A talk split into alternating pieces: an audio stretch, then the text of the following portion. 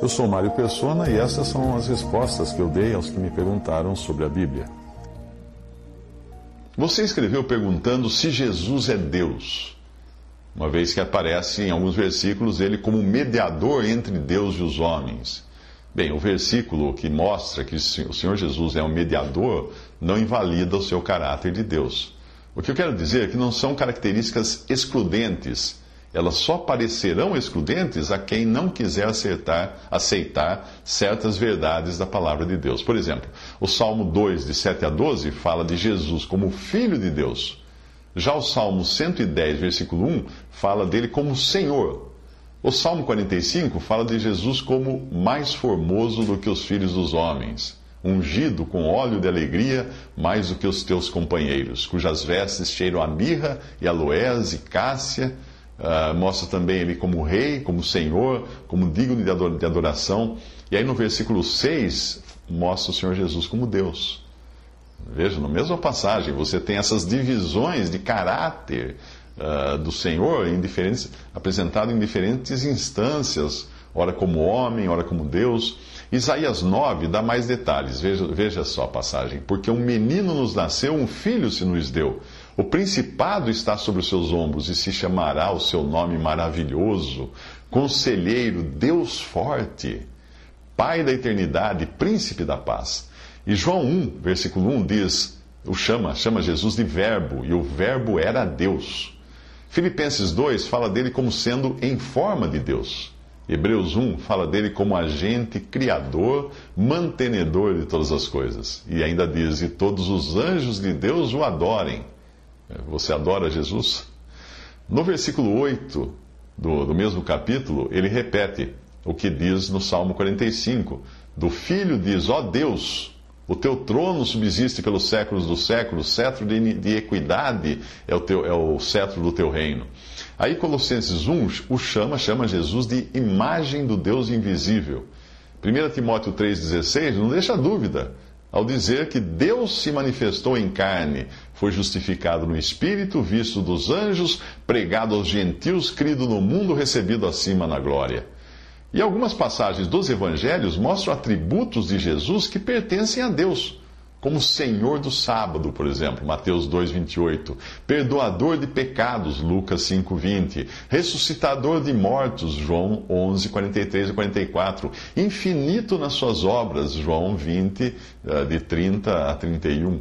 Portanto, ele, ele foi reconhecido pelas pessoas como verdadeiramente o Cristo, o Salvador do mundo, João 4:42.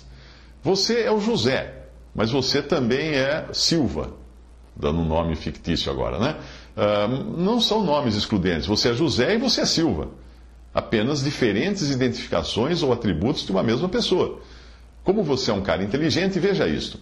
Abre aspas. Vós sois as minhas testemunhas, diz o Senhor, e meu servo a quem escolhi para que o saibais e me creiais, e entendais que eu sou o mesmo, e que antes de mim Deus nenhum se formou, e depois de mim nenhum Deus haverá. Eu sou o Senhor e fora de mim não há Salvador. Isaías 43. Agora veja, veja isso aqui. Porventura não sou eu o Senhor? Pois não há outro Deus senão eu. Deus justo e Salvador não há além de mim. Isaías 45, 21.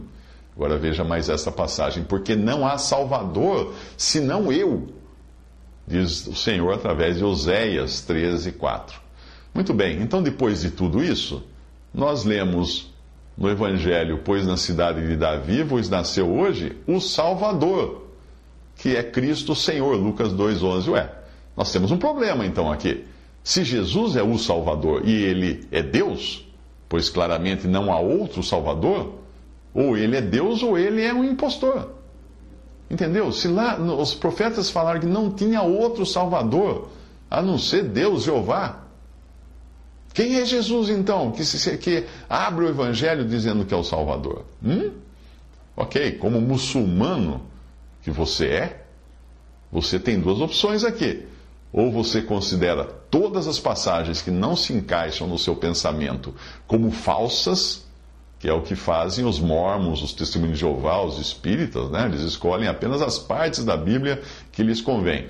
Ou então você vai ter que alegar que Salvador, no caso de Jesus, seria um Salvador no sentido dos valentes do Antigo Testamento, uh, que de vez em quando salvavam o povo de um aperto, de um apuro. Bom, nesse caso, Jesus salvou quem? Do quê? Leia a Bíblia e tente descobrir por que ele é chamado de Salvador.